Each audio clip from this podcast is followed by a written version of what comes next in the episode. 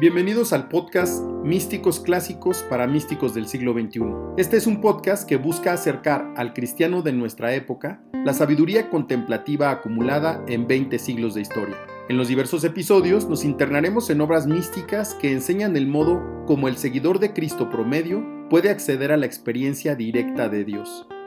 Aquí comentaremos textos de santas, monjes, fundadoras, cristianos anónimos, hombres y mujeres que buscaron a Dios y recorrieron el camino ascético y místico. Bienvenidos todos y todas. Comenzamos. En este episodio vamos a hablar de un clásico más de la literatura mística. En este caso se trata del libro llamado La nube del desconocimiento o también conocido como La nube del no saber. En inglés, The Cloud of Unknowing. Este libro es una guía espiritual escrita en la segunda mitad del siglo XIV, poco después de 1390, por un monje desconocido, probablemente un cartujo, que habría vivido en Inglaterra. En sus 75 capítulos, este monje enseña a un novicio acerca de la vida contemplativa en la que el alma se une a Dios. Para ello, el autor echa mano principalmente de dos episodios bíblicos, el Evangelio de San Lucas, capítulo 10, versículos 38 a 42, y el libro del Éxodo, capítulo 24, versículo 4. El primero mencionado de manera explícita por el autor y el segundo solo implícitamente.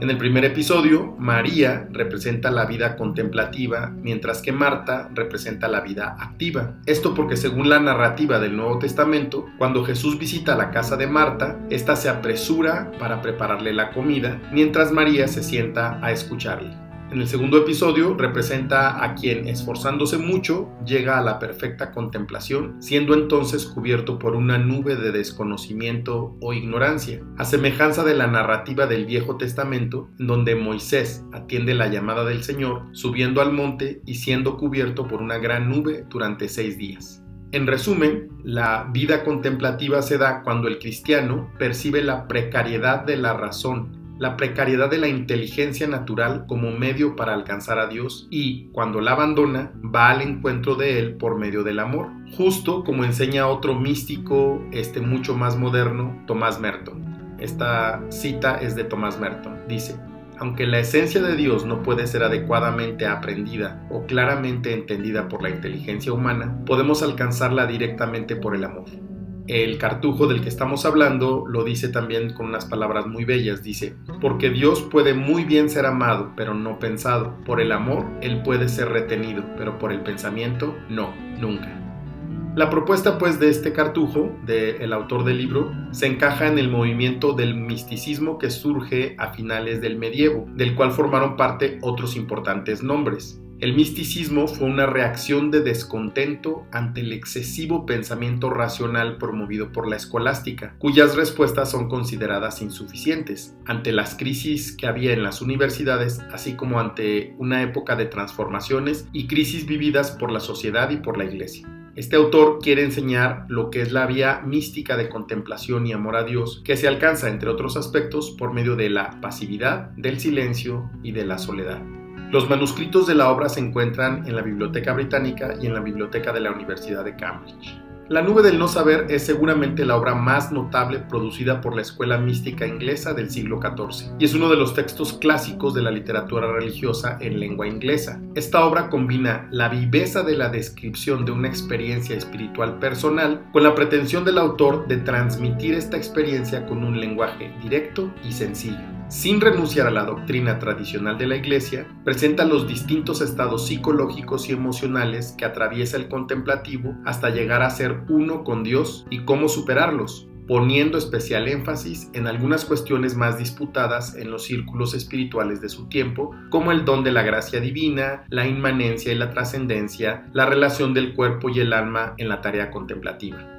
El tratado constituye un excelente ejemplo del misticismo afectivo del siglo XIV, de la búsqueda del encuentro con Dios en la intimidad de la conciencia individual, en una época caracterizada por la polémica sobre las distintas formas de vida religiosa, la crisis de las instituciones eclesiásticas y el declive del pensamiento escolástico. Como ya decíamos, no se sabe mucho sobre el autor. Si bien de la lectura del texto puede deducirse que se trataba, como ya dijimos, de un monje cartujo, también podemos decir que tenía una buena formación teológica y conocía las controversias del momento.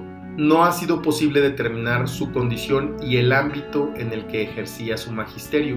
El análisis del lenguaje de los manuscritos conservados permite adscribir el texto a uno de los cuatro grupos dialectales del inglés medieval y esto sugiere que el autor procedía del noreste, de la región de los Midlands. Asimismo, también se desconoce la fecha de composición, aunque la mayor parte de la crítica está de acuerdo en situarla entre la muerte de otros dos grandes místicos ingleses contemporáneos, Richard Roll, que falleció en 1349, y William Hilton, que murió en 1395. ¿Por qué se dice esto? Pues porque la nube del no saber parece querer corregir algunas nociones que aparecen en la obra del primero y al mismo tiempo va a ser posterior objeto de algunas observaciones críticas que aparecen en la obra del segundo. Por consiguiente, fue probablemente redactado a finales del siglo XIV. Lo fechan alrededor del 1390. Bueno, esa sería la presentación general de esta bellísima obra. Ahora quiero eh, leer tres párrafos. No quiero hacer párrafos muy largos, son párrafos relativamente cortos. Escuchemos el primero.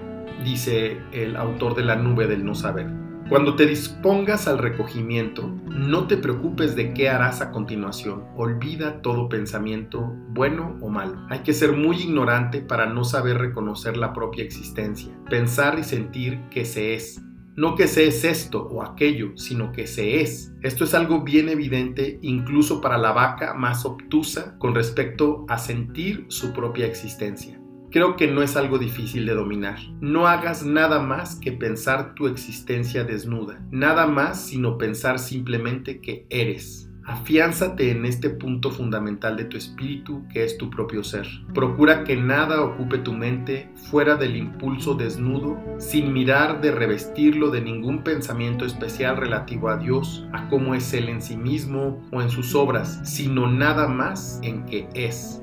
Este puro impulso no será otra cosa para tu pensamiento y sentimiento, sino un pensamiento desnudo y un sentimiento ciego de tu propio ser. Como si quisieras decir, aquello que soy te lo ofrezco, porque eres todo el que soy. Otro pensamiento más.